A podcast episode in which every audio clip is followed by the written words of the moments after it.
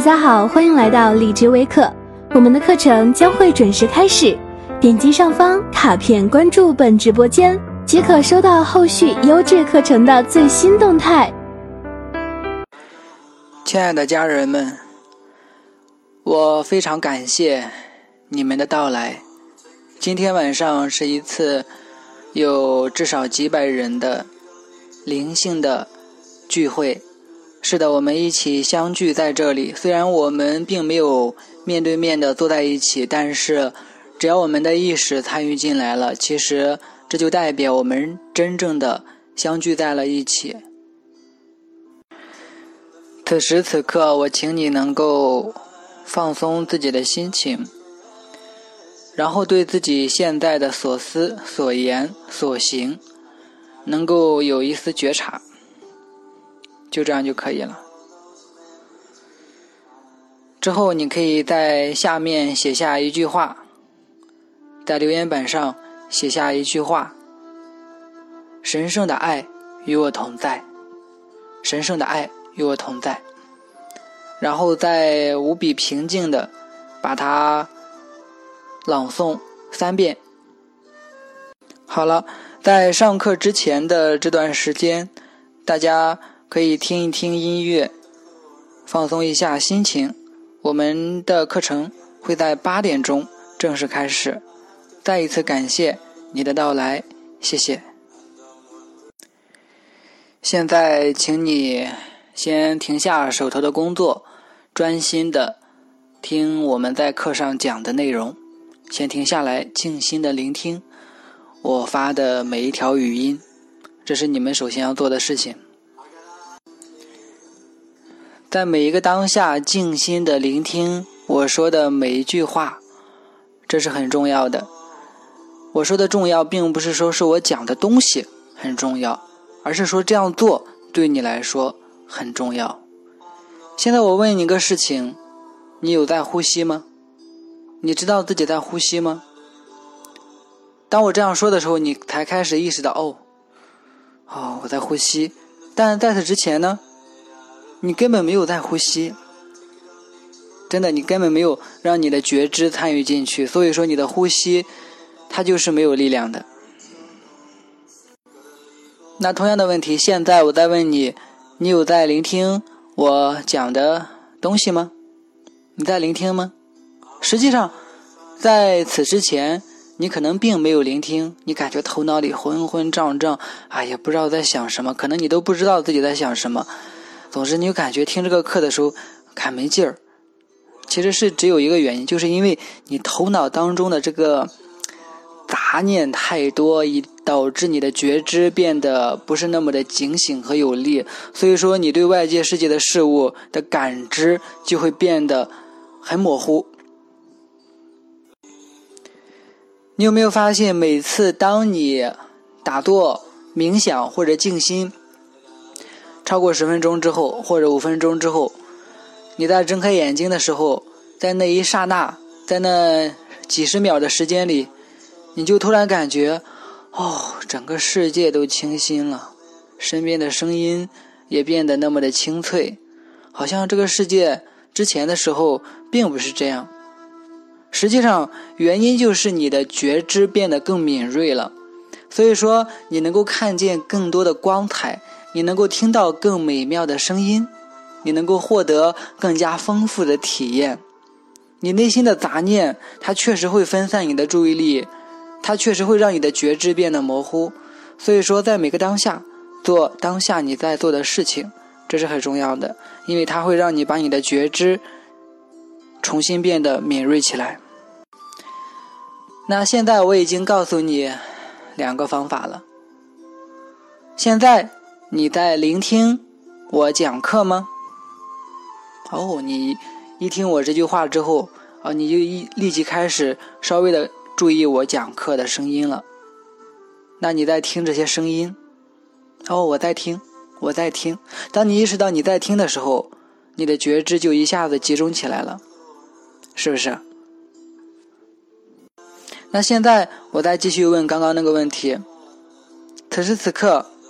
你知道自己在呼吸吗？哦，于是当我问这个问题的时候，你一下子稍微注意了一下你的呼吸。哦，我在呼吸。那当你在注意你自己在呼吸的时候，哦，你就一下子让自己的觉知变得清明起来了。在那一刻，哦，你感觉到前所未有的平静，就在这一刻。啊，这是刚刚和大家说了一些让自己回到当下，让觉知变得清明敏锐起来的一个方法啊。简单的讲这么一些，就相当于是送给大家的一个小礼物吧。啊，不过今天我们讲的主题是心灵瑜伽，给你的心灵做一次能量按摩。嗯，其实事实上真的是给你的心灵做一次能量按摩。呃，那我们知道，我们的身体上其实有三个主要的中心。首先是我们的思维中心，是我们的思维中心，就是我们所有的思想、所有的思维发生的地方，就是我们的大脑。那你可以把你的手，把你的手啊横着捂住你的双眼，把你的手横着捂住你的双眼。那么你的手覆盖的这个区域。大概就是你的思维中心所在的地方。现在我们再看到，在你的两乳之间的中间地带啊这一片区域，你可以把你的手放上。那么你的手所覆盖的这一片区域，大概就是你的感受或者情绪中心的所在地。它其实是你的所有的情绪发生的地方。这个地方也被叫做黄庭啊。现在你就可以让自己想一件事情，你说啊，我真是太棒了，在内心想。那么你会发现，当你想我真是太棒的时候，这个想法它其实在哪？其实就是在你的思想中心。现在你在想一件非常快乐的事情，想一件非常快乐的事情。哦，当时你感觉啊，整个身心都放松下来了。那么这个时候，当你感觉很轻松、很快乐的时候，你是从哪里感受到的？是从你的。感受中心感受到的，就是我刚刚所说的两乳中间的那一片区域，对吧？这很明显哈，你只要好好觉察一下，就知道它是发生在不同的地方的。呃，那么我们再来看我们的第三个中心，它其实是我们的生命能量中心。就你，就你可以把你的手仍然是横着横着哈，然后使你的手的上沿。上沿与你的肚脐对齐，然后从你的肚脐之下，你手掌覆盖的这一片区域，大概就是你的生命能量中心的所在地。当然，我说的这个，它其实是在能量的能量场的层面上看的，因为我们的身体其实就是一团震动着的光。啊，其实就是一团震动着的能量啊！如果你能够在当下保持一颗清明的觉知，你就可以看到你的身体，它其实是一团在闪动着的能量。那么，刚刚我所说的这个地方，就是我们的第三个中心，它其实是我们的生命能量的所在地，在道家的修仙。啊，方法当中，这其实就是我们的精气神的对应地。首先，我五的最下面的这一个中心啊，就是精啊，精就是我们生命的精华能量。它其实指的并不是我们体内的男性和女性的那一个呃精液，或者说是啊体内的这些啊与生殖有关的荷尔蒙啊，指的并不是这一个。它指的是我们这个能量中心的能量，是从能量场的层面上来说的。然后我们再来看，在我们两乳之间的这个地方呢，就是我们的感受中心，对吧？然后在我们上面就是思维中心啊。那么在我们的感受中心，它对应的就是精气神里面的气啊。当你内心有一股气血的时候，你就会对这一股气血有某种感受，这就是你的身体对能量的一种感觉、一种觉知啊。那么再往上，就在我们的思维中心这个地方，所对应的是精气神里面的神啊，精气神里面的神啊。当你感觉六神无主的时候，你就感觉思维特别杂乱，对不对啊？那么这个时候，我们就知道啊，这是精气神的所在地。那么在你的能量场的层面上，你的这一个两乳之间的这个感受中心，它其实是很重要的，因为在能量场上，它这个地方，它可以说在某种程度上是一个中心。因此，当这个地方的能量比较和谐的时候，你整体的感觉就会非常的好。于是，你的能量场的整体的这一个振动频率和节奏也会变得很不错。于是，它就可以在你的生命中给你感召与它相匹配的一些现实情况。因为我们都知道，能量本身有一个特性，就是它的振动模式和振动频率相似的那些能量会彼此相互显化，就是彼此相互显化。也就是说，频道相对啊，频道对了，那么你们之间就可以彼此接收到、接通到啊，这就是这一个道理哈。所以说，改善我们的能量场的振动品质还是很重要的。它不仅会让我们拥有一个美好的心情，还会让我们的整个身体保持一种健康的状态，并且呢，它会让我们的生活变得非常的美满啊，这就是重要之处。而今天我是想让你们通过某一种瑜伽的方法来清理和提升。你的感受中心的能量，因为这个感受中心是我们今天所说的重点，它既是你的所有情绪发生的地方，并且它还会对你发生的每一种情绪做一种记录和储存，啊，做一种记录和储存。所以，如果你在你的感受中心储存的更多的是一种压抑的能量，或者是一些不好的记忆，那么很明显，你就会。在你的能量场中看到这个地方对你的影响很大，因为它的能量是一种呃低频的状态。那你会在遇到某些事情的时候，哎，一下回忆起你之前所记录在这个地方的情绪，它还可能会带着相应的记忆。那么这样你就会感觉哦，原来我之前呃曾经把那个情绪压抑在了我的心中。这个时候你就需要对你内在的这一些不和谐的能量进行一种。清理或者释放，这就是今天我们在试图做的事情。那么，我想告诉你，你的这一个意识的觉知是很厉害的，你的意识的觉知是很厉害的。它看起来像温柔的清风，看起来无影无形，但是它却能够给你带来非常强大的爱，非常强大的爱啊！我之前说过。当你的这一个纯粹的精神，也就是当你的那个纯粹的精神本质开始觉知的时候，开始凝思的时候，那么他就把他那一个精神的本质凝结和沉降成了一种光，而这种光就是一种，呃，变得更可见的思想或者精神。这种光是被我们称为爱的那一个东西。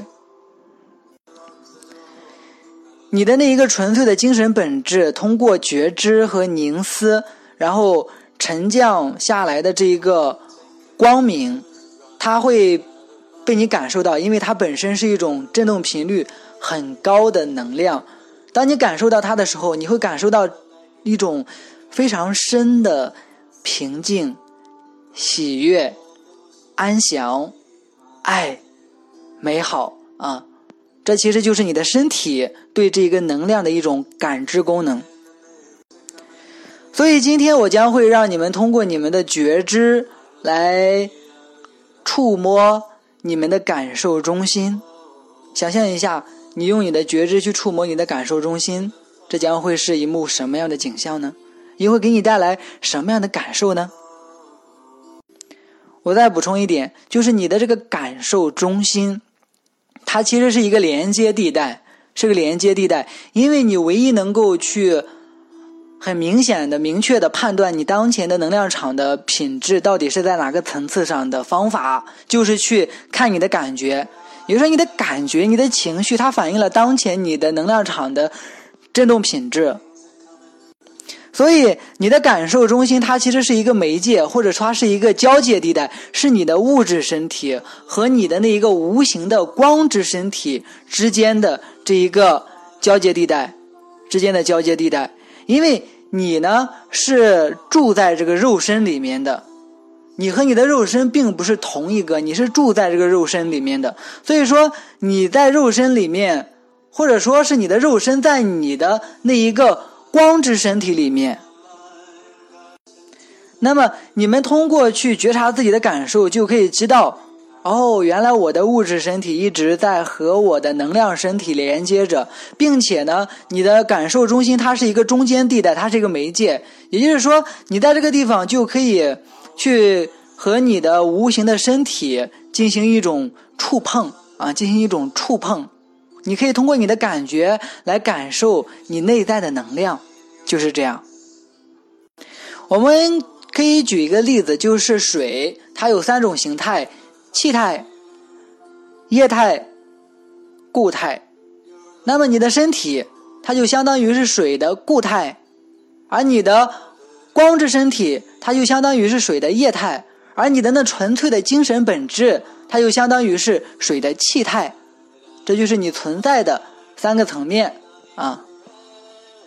当然，我只是大致上说的哈，因为你的存在它还有很多个能量层次，这个在这里我们就不必多说了，因为了解太多也没有什么用处，对吧？我们可以把更多的精力放在实修上。现在，我再问你一个问题，你真的在听吗？你在听，那很好。那现在。我再问你一个问题，你在呼吸吗？哦，你在呼吸，这很好哦。现在我们就开始来进行今天的练习。首先，去注意到你的呼吸，就是仅仅是感受到自己在呼吸就可以了，不必改变你呼吸的方式，只是注意到你在呼吸就行了。感受它，就这样。这是第一步，就是开始去感知和感受你的呼吸，不必刻意的去改变呼吸的方式，只是自然的去感受你在呼吸，去意识到你在呼吸就可以了，专心一点。现在，哦，你在意识到吸气、呼气了。当然，你不必在内心里说吸气、呼气，你只是感受吸、呼，就这样感觉，就这样感觉，这样你就可以把你的觉知带到当下，而不是让它漂流在你头脑中的过去和未来以及其他的杂念里面。这是第一步。呃，你可以保持一个舒服的姿势啊，就是让你感觉呼吸通畅的姿势。你可以躺着，可以倚着，可以站着，可以坐着啊。现在我给大家三到五分钟的时间来进行我们的第一步。啊，我再稍微补充一点，就是你在练习觉察和感受自己的呼吸时。不管是你正在呼吸，还是现在你没有在呼吸，这都是对呼吸的一种觉察，并不意味着当你觉察呼吸的时候，你必须得强迫着自己去吸气和呼气，并不是这样，自然一点。现在我还不想吸气，我还不想呼气，好，那么这就是现在我呼吸的形态。好，现在我在吸气，我在呼气，好，那么就是现在我在呼吸的形态，就是这样。啊，不必刻意，自然一点，温柔一点。好，相信现在你的状态已经有所提升了，对吧？好，很好，你做的很好。嗯，给大家提供一个辅助方法，它可以让你们在整个练习当中更加专注，也可以帮助你们更加顺畅的呼吸。就是你可以在你的口中含一口水。啊，这一口水呢，你不必含太多，你喝一口水，但是不要咽，就是含在嘴里啊，不用喝太多，差不多就可以啊，也不要太少，你觉得差不多就可以。具体的原理我就不解释了，你可以含一口水尝试一下。当然，现在我在讲课，我自己不能喊，是吧？我可以让你们尝试一下。刚刚我说了，你的觉知之光，你的觉知之光。嗯，它可以对你的身体产生疗愈。也就是说，在你的能量场上，当你开始保持专注和对自己的觉知的时候，你的整个能量场就会开始发光，因为它的振频很高。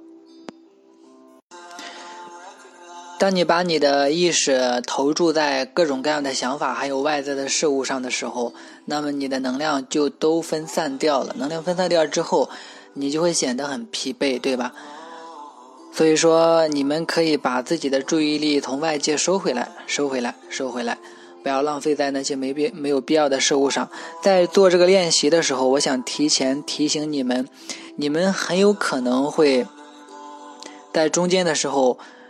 有一种内心的欲望，说：“哎，要不我看看手机吧？啊，要不我离开一下吧？要不我去做一下那个事情吧？要不我来思考一下这个事情吧？”他会给你提供各种各样的理由和借口，让你不再这么做了。不要听他们的哈，不要听你内心的欲望，让自己有一点耐心，持之以恒的去做这个练习。现在。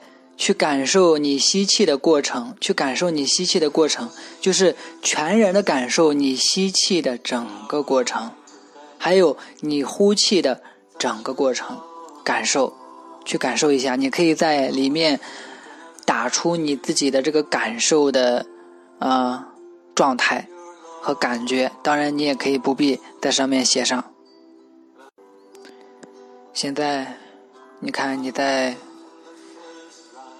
吸气，呼气，可以慢一点啊。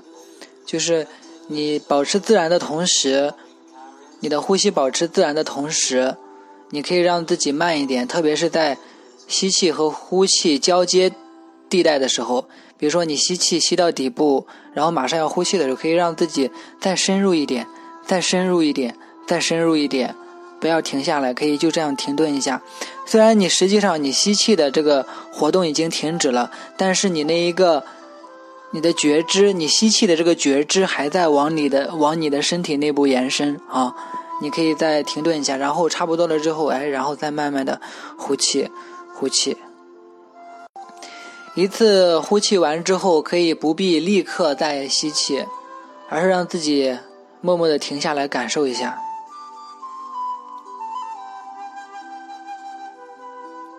感受一会儿之后，你再自然的吸气，就这样自己把握好节奏就可以了。现在开始去感受你整个吸气和呼气的全过程，给大家留出几分钟的时间来感受一下啊。好，现在我相信你已经开始去感受到呼吸。带给你的那种和谐的状态了，对吧？下面我想让你们再继续练习，这里面的一个关键点就来了，关键就是你要知道，当你全然的去感受你呼吸的每一个过程的时候，当你全然的去感受你呼吸的整个过程的时候，你的呼吸就变成了。你觉知的延伸，你的呼吸就变成了你的觉知的延伸。所以说，当你这样做的时候，你就把你的觉知延展开来了。它开始深入到你的感受中心，对你的感受中心进行一种能量上的或者精神上的洗礼。当你全然的去感受你的呼吸的整个过程的时候，当你全然的去感受和觉知你呼吸的每一个部分的时候，那么慢慢的，你吸进来的就不只是空气了，而是光，是纯净的光，纯净的能量，这就是关键，这就是关键。大家可以把这一句话朗读三遍。当你全然的去和你的呼吸成为一体时，当你全然的感受呼吸的整个过程时，你的呼吸就变成了你觉知的延伸，然后细细的体会它。大家有没有听说过真正的剑术啊？我相信你们在一些武侠电影或小说中都会见到过，有很多剑客，对吧？有许多侠客，他们拿拿剑很厉害，是吧？实际上，当你把自己的剑变成自己的觉知的延伸的时候，你也可以练就一身非常了不起的剑术，你也可以做到。当一个人练剑练到一定程度之后，你会发现，他的觉知不仅仅是局限在自己的身体上了，他的觉知从自己的身体延伸到了哪里呢？延伸到了这一把剑上，也就是说，这一把剑它成为了自己身体的一部分，成为了他觉知的一个延伸。当他这样做时，你会发现他这把剑肯定会变得更加的熟练，变得更加的轻巧，他可以做成更多的事情。当他开始全然的去觉知自己的整把剑的时候，你会发现他这一把剑可以发挥非常巨大的力量，他甚至可以用这一把剑去直接砍倒一棵树。实际上，那些拥有很强剑术的人，他就是这样做到的，这是一个核心。最终，他们达到的其实就是人剑合一，其实是心剑合一。他的心，他的心，也就是他的觉知、他的意识和他的这一把剑。合为一体了。那么我再举一个例子，就是你骑自行车，对吧？大家都有骑车的经历。刚开始的时候，你肯定会学车。那么你学车之前，这个车和你是两个部分，对吧？那么最后你为什么能够学会了，并且可以对这一辆车运用自如呢？为什么呢？就是因为你慢慢的。去把你的觉知延伸到了这一辆车上。当你骑自行车的时候，很明显，它已经成为了你觉知的一个延伸，它成为了你身体的一部分。所以说，你可以像掌控你自己的身体一样去掌控这一辆车。这就是为什么慢慢的你对这个车的掌控就变得越来越熟练的原因。所以在这里，我们这个道理也是一样的。当你全然的去感受你的吸气、呼气的时候。全然的去感受你呼吸的整个过程的时候，那么你吸进去的就是你的觉知，就是你觉知的一个延伸，就是你觉知的一个触手。那么这个时候，你的呼吸进入你的肺部，对吧？它会继续往下，继续往下，然后它在中间会经过你的感受中心，也就是两乳之间的这个地方。这个时候，它就会自然的开始对你的感受中心进行一种。觉知上的触摸，你是在用你的觉知去触摸你的感受中心，这样你就开始，哎，把你的爱，把你的觉知之光注入到你的感受中心，于是，于是你的这一个所有情绪的发生地带和储存区，它就开始被更高振频的能量影响，那。那一些和它不一致的能量，只有两种结果。第一种结果，它就通过身体的某一种途径释放出来，可能说你感觉浑身一阵一种震颤，你也可能会感觉打了个喷嚏，你也会感觉流眼泪。你当然你也还有其他途径，因为能量释放出来的方式它有多种。第二种结果就是你的这个地方的能量，这些情绪，它的震动被。更高频的震动给提升了，给提升了。也就是说，你用你的觉知之光，用更加高频的能量提升，或者说是转化了你胸间的那些不和谐的能量。因为你的所有的情绪积压在这个地方，它本质上其实就是一股能量而已，就是一股能量一直在寄居在这里而已。你把它释放掉之后，它就从你的能量场里离开了，就再也不存在了。这就是。一个很简单的过程。现在我请你们能够把你的手轻轻的放在你的感受中心的所在位置，轻轻的放在你的感受中心所在位置，然后开始去带着你的觉知全然的呼吸，带着你的觉知全然的呼吸，你开始慢慢的吸气，自然的吸气。全然的去觉知每一个过程，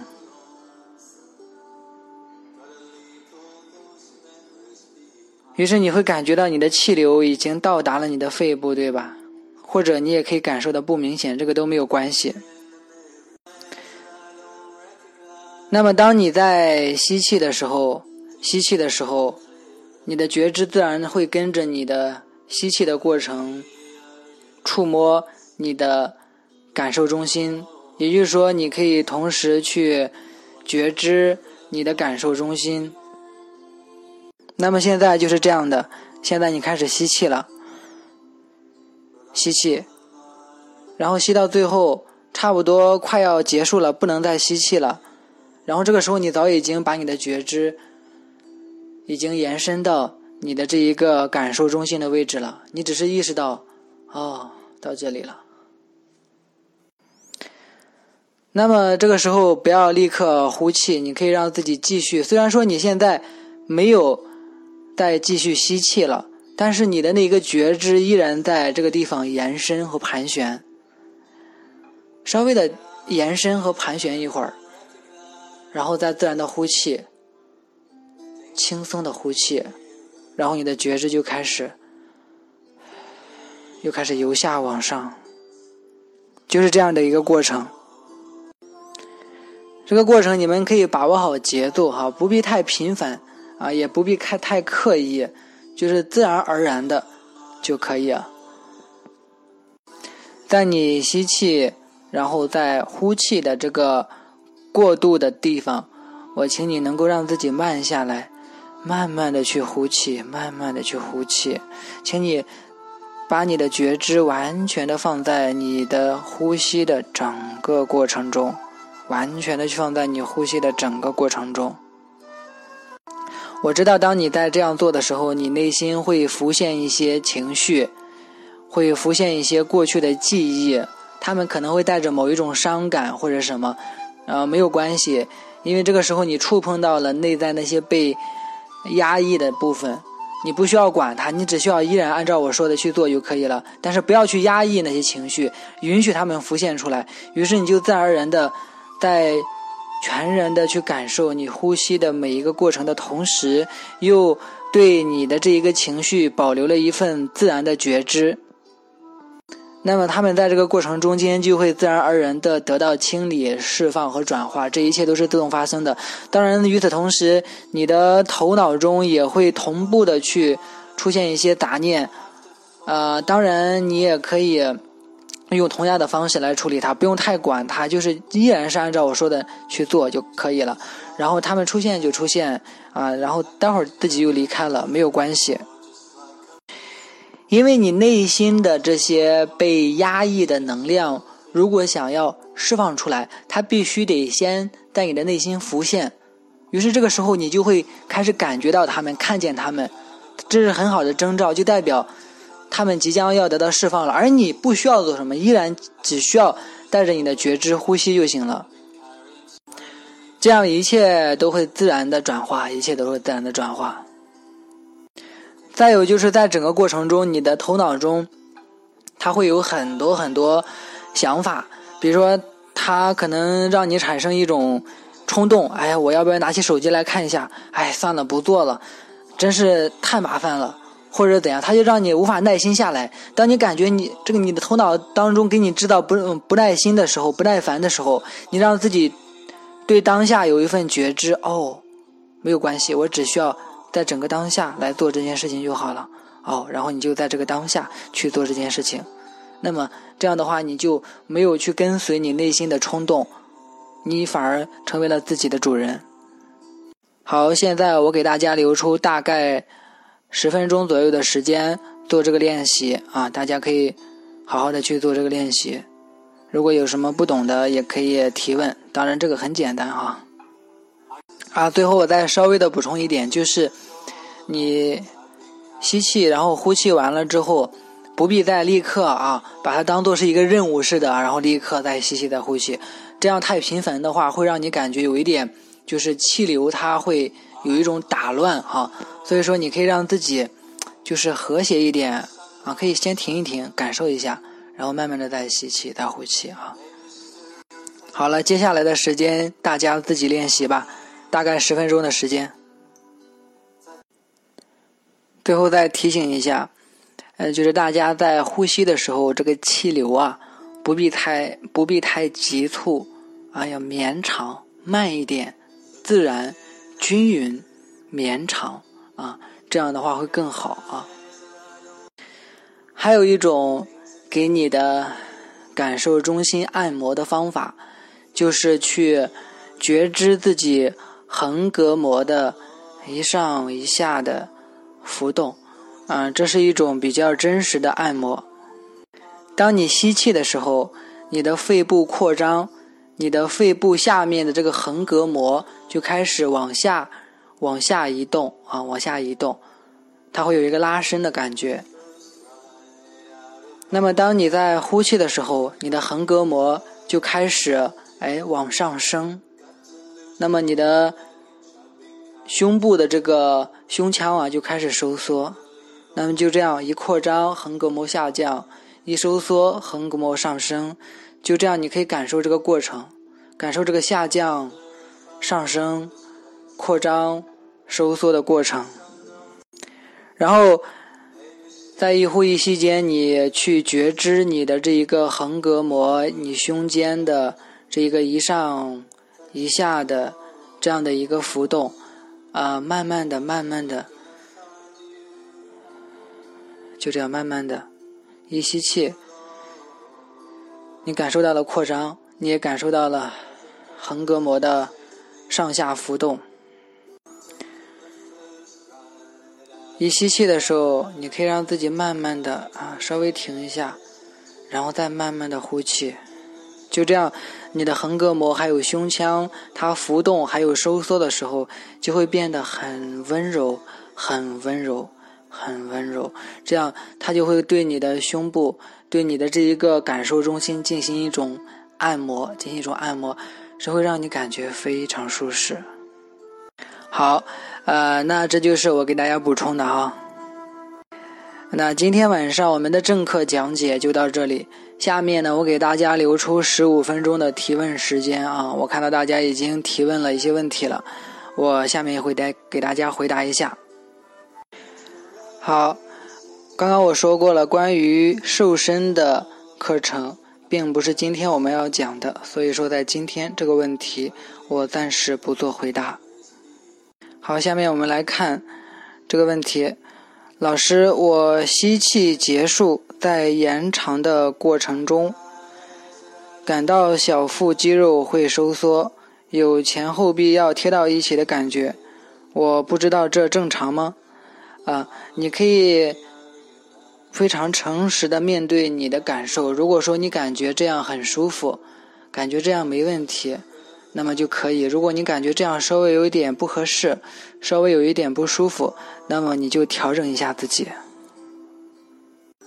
如果你感觉不太舒服，你就可以哎稍微的延缓一下或者调整一下就可以了。好，我们来看第二个问题：这个练习可以每天做吗？是帮助提升能量的吗？啊，是可以每天做的，是可以帮助提升能量的啊。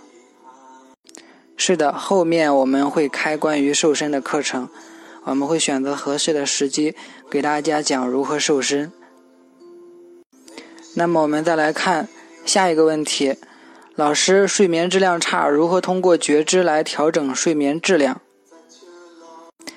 睡眠质量差，其实是因为你头脑中想的事情太多了啊，你想的事情太多了，你难以静下来，所以说。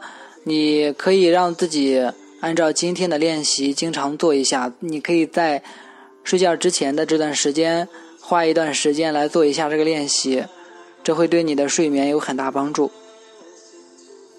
好，我们再来看下一个问题：一个人睡觉怕黑，需要开灯，如何调整呢？呃，我想问一下，如果这并不是一个非得需要调整的事情。那么我们就不必把它看作一个问题，对吧？如果是这样，那就让它是这样，诚实的去面对自己的内心。如果有恐惧，是的，那它就是恐惧。只要你不去把自己认同为恐惧，那么恐惧本身的存在就不会威胁到你。当你把恐惧看成是一个问题的时候，那么它就开始成为你自己内心的威胁。当你开始去觉知你内心的恐惧时，你就可以清清楚楚的看到它在这里。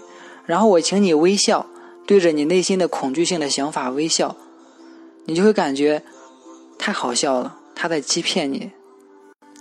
这时候你无比清楚的知道，你肯定会安然无恙，你第二天早晨起来一定会好好的。所以说，你可以对比一下。你可以清清楚楚的看见你内心的这个恐惧性的想法，它是多么的荒诞，它在用尽各种各样的方法来让你相信它是真实的。但实际上，只要你对当下这一刻保持一份觉知和觉察，你就可以清清楚楚的看见你内心的这个想法是一个虚幻不实的谎言。于是，你又可以让自己径直走向它。你可以选择把灯关上，你也可以选择不关上，都没有问题。你只需要知道当下出现的时候，你就。让他在这里，而且你不必害怕，你可以迎着你的恐惧直上，如此你就知道它并非真实。好的，这就是我给你的回答。好，那我们再来看一下下一个问题：老师通过觉知可以控制自行车，可以控制人吗？首先，我不建议你控制任何人，因为你不管想控制任何人。最终你会遭到自己行为的反噬，不要出发于非爱的观点去做出行动。呃，当然呢，我知道你可能并不是这个意思啊，我只是在这里稍微的提醒一下。通过我在这里告诉你们的方法，你可以让自己和自行车成为一体，让你的自行车成为你觉知的延伸，成为你的第二身体。当然，你也可以。用把你的觉知扩展在你自己的身体上，可以让你的身体变得更加敏捷。有你觉知在的地方，一切都会变得很顺利。只要你能够集中你的觉知，去完全的投入在当下你所选择的那件事情或那个物体上，早晚有一天，你们都会发现，内心的那些执着，它只会带给你痛苦。当你选择完全的接受当下的所有的人事物的时候，那么你的心就可以变得平静，变得和平。于是你就会发现，这所有的苦恼都是自己自设的牢笼，你就一下子从樊笼里面解脱出来了。有些痛苦，真的，它并不是我们一定去遭受的。痛苦和疼痛不一样。你的身体上有疼痛，那么它就是疼痛，但是这并不一定非得成为一种痛苦。痛苦它是心理上的，而疼痛呢，它是身体上的。所以说，当你在身体上感受到疼痛的时候，你可以不必选择体验痛苦，而是选择体验平静和爱。同样，不管是在感情问题上，还是在财富问题上，还是在其他问题上，你都可以选择让自己以一种不同的方式来经验它。你可以选择用痛苦的形式来体验它，你也可以选择用内心的平静来体验它。这一切取决于你自己，它并不是必要的。这一切都是由你自己选择的。好，这个问题我们就到这里哈。下面我们再来看下个问题。董老师通过觉知呼吸来按摩情绪中心，只需要觉知两乳之间的能量中心，不需要去觉知身体的感受，是吗？是这样的，你可以不必刻意的去觉知哪一个部分，你只需要全然的去感受，全然的去感受就可以了。全然的感受你呼吸的时候，你的身体或者其他部分的整个过程，全然的去体会它，全然的去感受它就可以了。你可以尝试一下，因为当你刻意的把你的觉知放在一个单一的地方的时候，你会感觉哪里有点堵塞。但是，但是当你开始全然的去感受你的呼吸，随着你吸气的深入，那么你的觉知也会深入，对吧？自然的深入。随着你气体的排出，你的觉知也自然的回来。那就这样自然的去感受整个过程就好了，你会感觉很舒服。好的，那么我下面再来看这个问题：老师，亲人走了，心堵得慌，很无法释怀，应该怎么做？啊，首先我可以告诉你，这也是你选择经验这个事实的一种方式。你选择用很痛苦的方式来经验它，但实际上你可以去看着你内心的这一种无法释怀，去看着你内心的这一种无法释怀。那么你看到它就在这里，于是你会发现你与它相对而坐，那么可以对他微笑。于是，在这个当下，你就让自己非常平静的在这里。虽然你的内心还有无法释怀，但是不必去刻意的对他怎样，只是让自己抽离出来，把自己的觉知抽离出来。于是，慢慢的、慢慢的，你会发现你不再受内心的这一种无法释怀的感情的控制了。慢慢的、慢慢的，他们就会变得越来越平淡，越来越平淡。那么，他们在这里，就让他们在这里，他们慢慢的会走的。同时呢，我想告诉你，你内心的这一种牵挂，这一种无法释怀，它会在，呃，一种无形的层面上对你的这个亲人产生一种非常痛苦的拉扯，就好像是他在他的灵界里面，在他的那一个灵性的世界里面去生活的时候，突然之间感觉有一种力量在拼命的拉着他们。嗯，让他们无法去专心的做他自己想做的事情，让他们感觉自己内心，啊，老是有人呼唤他、打扰他。这个时候，其实你可以放下他，放下对他的这一种，啊，这一种牵挂呀什么的，让他去在灵性的世界里面过他自己的生活。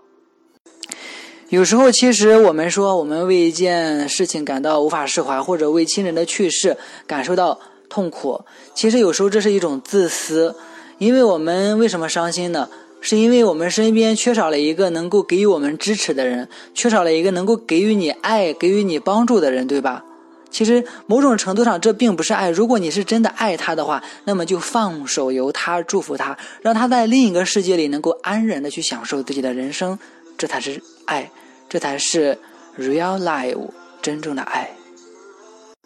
最后，我想告诉你，你的亲人在他的世界里面有非常好的生活。如果他愿意的话，他还会来到这个世界去体验，并且你们最终都会在灵性的世界里面，也就是在这个物质层次以外的这个世界里面相聚。因为你们在这一个更高层次的世界里面，只要彼此牵挂，就会彼此感召，从而可以相面对面的站在一起。你们的相聚是一定的，你们的重逢也是一定的，所以说不用担心，安然的去享受你现在的人生吧。有很多美好的东西在你的未来，在你的前方等待着你。好的，我们再来看下一个问题：疗愈和清理是必须的吗？还是直接去到好的感觉里，每时每刻就问自己，让自己感觉好的是什么就可以？疗愈和清理。它不是必须去做或者不用去做的问题，它是你的一个选择。如果你选择让你内心的这些部分继续存在，好，那么就让它继续存在。只不过是你会在面临一些事件的时候，重新回忆到之前你遭受的那些痛苦，然后这会干扰你的创造，你的选择。因为疗愈和清理的目的就是把内心的痛苦之因。给排除掉。当你排除了内心的痛苦之因，那么在面临相似和相对应的事件的时候，你就不会再感受到痛苦。于是你改变了在这件事情面前的心态，你就改变了对待这件事情的方式。于是你就改变了这件事情对你的显化方式。它不再以那一种不和谐的方式向你显化，而是以那一种和谐的方式向你显化。这就是疗愈的目的。当你真正获得了疗愈，那么你外在的现实当中相对应的部分会变得和谐美好。那么你可以选择去疗愈，你也可以选择不疗愈，就是这样，很简单。好，我们再来看下一个问题：如何通过觉知啊治愈胃疼？很简单，把你的左手放在你的胃部，然后去。感受你的胃部，就这样一直去感受你的胃部，随着你的呼吸去感受自己的胃部，去感受它，去感受你胃部的疼痛，感受它，知道它在这里，你感受到它在这里，但是不要逃避它，去感受到这个疼痛，去面对这个疼痛，去面对暴风雨，就这样带着你全然的觉知去感受它，去觉知到它在这里。于是你会发现，你内心的，呃，就是你身体上的这一个胃疼，它和你自己的真实存在没有关系。这样你就让自己从这个疼痛中解脱了出来。疼痛确实存在，但是你不再痛苦。刚刚我已经说了，对吧？疼痛是一回事儿，你把疼痛本身当做是一件痛苦来体验它，又是另一回事儿。对吧？那么，当你达到了这一点之后，你就只是在感受痛苦啊，你只是在感受你的疼痛，然后开始觉知它，开始感受它。于是，慢慢的、慢慢的、慢慢的，只要你能够持续的这样去做，你的觉知之光、你的意识之光就会开始疗愈你的胃部，它就会慢慢的变得更加的轻微，最后完全的得到缓解。当然，最好的方式呢，就是你去。卫生室里面去拿一点药吃上之后就好了，对吧？身边如果有可以解决的方式，就不必一定得通过灵性的方式来解决。因为如果你想过河的话，河上有一座桥，那么我们就直接从桥上走过去就好了，而不必趟着水或者游着泳过河。好，这个问题就回答到这里。